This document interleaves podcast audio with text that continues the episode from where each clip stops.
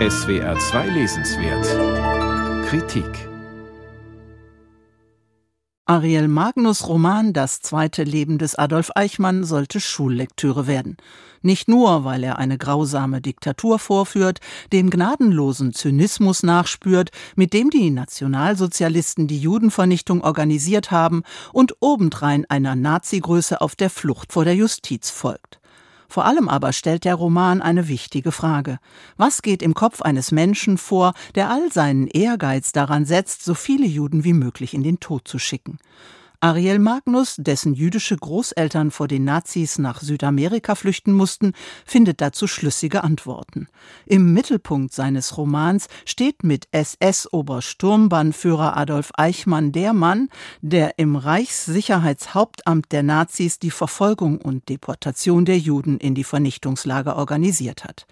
1962 wurde er dafür in Israel vor Gericht gestellt, zum Tode verurteilt und gehängt.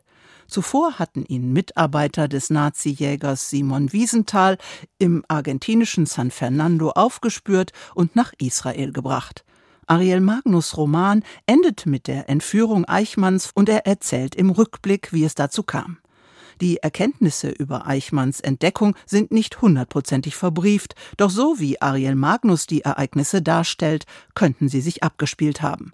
Denn der Autor hat gründlich recherchiert, was er im Anhang darstellt. Außerdem war er überall dort, wo sich Eichmann in seiner Zeit in Argentinien aufgehalten hat. Magnus rekonstruiert, wie Eichmann nach Argentinien kam, wo und wie er dort lebte, wie er seine Familie ernährte und mit wem er Kontakt hatte. Zumindest im Roman trifft er sich auch mit dem berüchtigten KZ-Arzt Josef Mengele. Mit Mengeles Argentinienaufenthalt hat sich im Übrigen bereits 2011 Lucia Puenzo in ihrem Roman Wacholder auseinandergesetzt.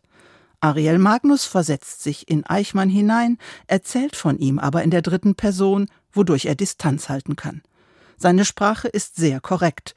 So könnte ein pedantischer Bürokrat wie sein Protagonist gesprochen haben.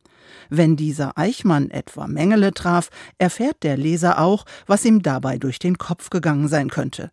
Er wollte Mengele gefallen, wie er als letztlich zutiefst unsicherer Mensch immer allen gefallen wollte. Trotzdem hält sich Eichmann, wie Magnus ihn zeichnet, für ein Genie und kaschiert seine Unsicherheit meist mit beispiellosem Hochmut. Für einen guten Menschen hält er sich außerdem, hat er doch aus seiner Sicht den Juden die Chance gegeben, das Land zu verlassen. Und nur weil sie blieben, hat er dann die Deportationen organisieren müssen. Für ihn sind die Toten selbst schuld an ihrer Ermordung. Magnus zeichnet den Massenmörder als armseligen Wicht, der keine Verantwortung übernimmt, nie eine Schule oder eine Ausbildung beendet hat und dem auch beruflich nie etwas gelang. Seine alten Nazi-Kumpane schusterten ihm einfache Jobs zu. Der dem Faschismus freundlich gesinnte Präsident Juan Domingo Perón hatte Hunderte von ihnen nach Argentinien einreisen lassen, und die meisten lebten dort unerkannt und unbehelligt. Nur mit deren Hilfe konnte sich Eichmann überhaupt über Wasser halten. Bei der eigenen Frau setzte er sich im Roman mit Schlägen durch. Ganz sadomasochist ließ er sich dann aber von ihr mit einer Möhre im Anus Schmerzen zufügen. Es ist ein gewagtes Experiment, einen Massenmörder derart ins Lächerliche zu ziehen, doch es ist gelungen. Magnus bedient sich der Ironie und des Sarkasmus, um die Botschaft zu vermitteln, dass ein nicht sonderlich lebenstüchtiger Sadist wie Eichmann nur in einer Diktatur zu Macht gelangen kann. Die Diktatur verleiht dem Loser außerdem das Gefühl von Bedeutsamkeit.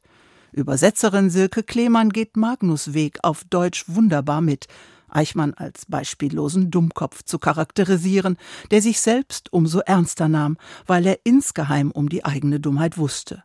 Wenn man so will, ist der Roman eine bitterböse Abrechnung mit Diktaturen und ihrer Anhängerschaft generell. Nur Dumme und Verlierer rennen ihr hinterher.